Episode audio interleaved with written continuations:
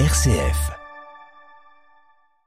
Nouvel épisode de Bouche à oreille aujourd'hui avec Aurélie Dassini de Verifoodie. Bonjour Aurélie. Bonjour Anaïs. Aujourd'hui, on va parler d'un petit label que on voit tous quand on fait nos courses. Je veux parler du Nutri-Score. Qu'est-ce que c'est le Nutri-Score? Alors Nutri-Score, c'est euh, une espèce de logo qui est apposé sur les produits emballés qui n'est pas obligatoire. Je le répète parce que tout le monde croit que c'est obligatoire, qui permet euh, de donner des indications sur les valeurs nutritionnelles des produits.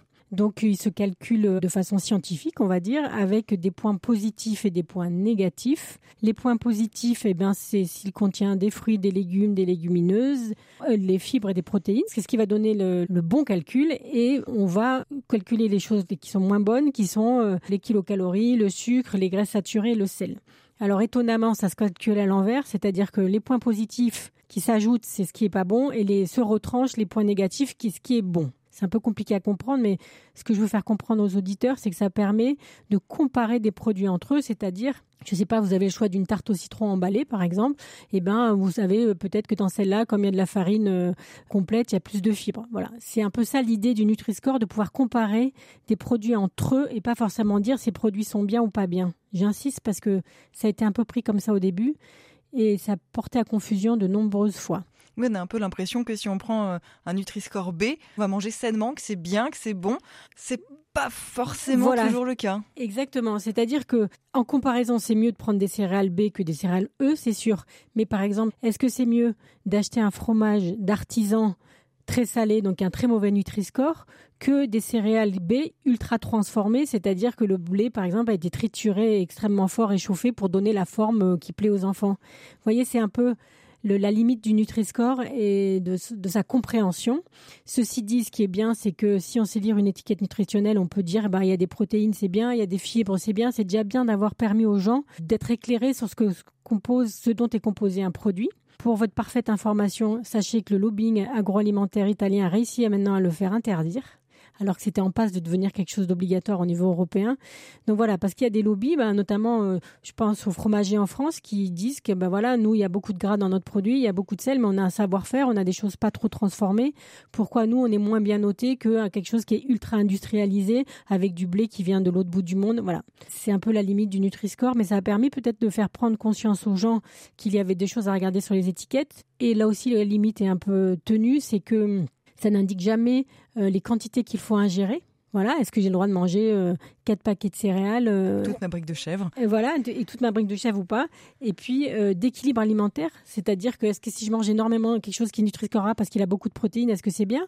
Ou est-ce qu'il faut que je le marie avec quelque chose où il y a plus de fruits ou de légumes? Finalement, le Nutri-Score, faut aussi apprendre à le lire avec une liste d'ingrédients, avec euh, le fameux tableau euh, protéines, sel, glucides qu'on trouve derrière. Il faut lire un peu tout ça en même temps. Il faut lire un peu tout ça en même temps. Et moi, la meilleure idée que je donne aux gens, c'est si jamais ils comprennent pas quelque chose sur la liste des ingrédients, ne pas acheter. S'il y a un, un, ingrédient que vous comprenez pas, je sais pas, je dis une maltodextrine par exemple, personne ne sait ce que c'est, bah je vous conseille de pas acheter le produit.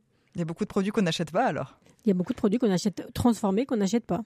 Mais il y en a maintenant, euh, comme ça a fait beaucoup réagir les industriels, il y a beaucoup de choses quand même qui ont été euh, simplifiées et réfléchies et c'est quand même assez vertueux. Voilà la vertu quand même du Nutri-Score. Il est connu aujourd'hui ce Nutri-Score quand même? Il est connu, il y a des applications comme Yuka qui en ont fait aussi la promotion. Comme il est affiché sur certains produits, ben aussi il y a les fabricants de, produits agroalimentaires qui affichent aussi une volonté de transparence. Donc euh, oui, les gens connaissent bien le Nutri-Score, oui. On disait tout à l'heure qu'il n'est pas obligatoire, euh, c'est vraiment quelque chose de volontaire. Pourquoi est-ce que ceux qui ont euh, des céréales E, par exemple, l'affichent? Pas souvent quand même. c'est pas souvent, mais ça arrive. Qu'est-ce que j'ai vu récemment? Ou même les fromages. On parlait des fromages tout à l'heure. Mm. Les fromages sont jamais bien classés quand c'est des, fromages traditionnels de chez nous. Mm. Et pourtant, c'est souvent qu'on le voit quand même. Bah parce qu'ils veulent euh, coller à l'attente du public. Si c'est un gros industriel, vous savez, les marques industrielles, elles sont souvent détenues par des groupes. Si la politique est appliquée sur une des filiales du groupe, il faut forcément qu'elle soit appliquée sur le reste du groupe. Donc je pense que c'est ça. Après, justement, on parlera euh, une autre fois du nouveau Nutri-Score, mais pour les fromages, certains fromages, euh, ça améliore un petit peu leur, euh, leur scoring par rapport à maintenant. Qu'est-ce que vous conseillez aujourd'hui finalement à nos auditeurs sur ce Nutri-Score? À quoi est-ce qu'ils doivent faire attention? Moi, je pense que c'est intéressant de se dire, bah voilà, j'ai le choix entre une quiche au poireau d'un côté, euh, quelque chose de transformé forcément, et une quiche au poireau d'un autre, d'une autre marque. Et ben, euh, c'est pas mal de regarder les deux Nutri-Score. S'il y en a une qui est euh, D et l'autre qui est C, parce que dans les quiches, ça sera jamais mieux. Peut-être je prends la C, mais je retourne quand même l'étiquette et je suis pas idiote et je regarde et je vois s'il y a plein de choses qui me conviennent pas, que je comprends pas dans la liste des ingrédients. Ben, même si c'est une D, je prends peut-être la D parce qu'elle a des ingrédients et je comprends tout dans les ingrédients, alors que l'autre je comprends pas tout, par exemple. Voilà, d'être un peu intelligent sur le discernement entre le C et le D et de se dire, bah, ça a l'air mieux le C, mais je regarde quand même la liste d'ingrédients parce que des fois qu'il y aurait des choses qui me conviendraient pas. Et je crois que c'est ce vers quoi tend le consommateur. Merci beaucoup Aurélie Dassini pour tous ces conseils donc sur le Nutri-Score Aurélie Dassini de la société Verifoodie et la prochaine fois on va justement revenir aussi avec vous sur ce sur ce nouveau Nutri-Score dont vous venez d'esquisser tout doucement les lignes. Merci Aurélie. À bientôt, merci Anaïs.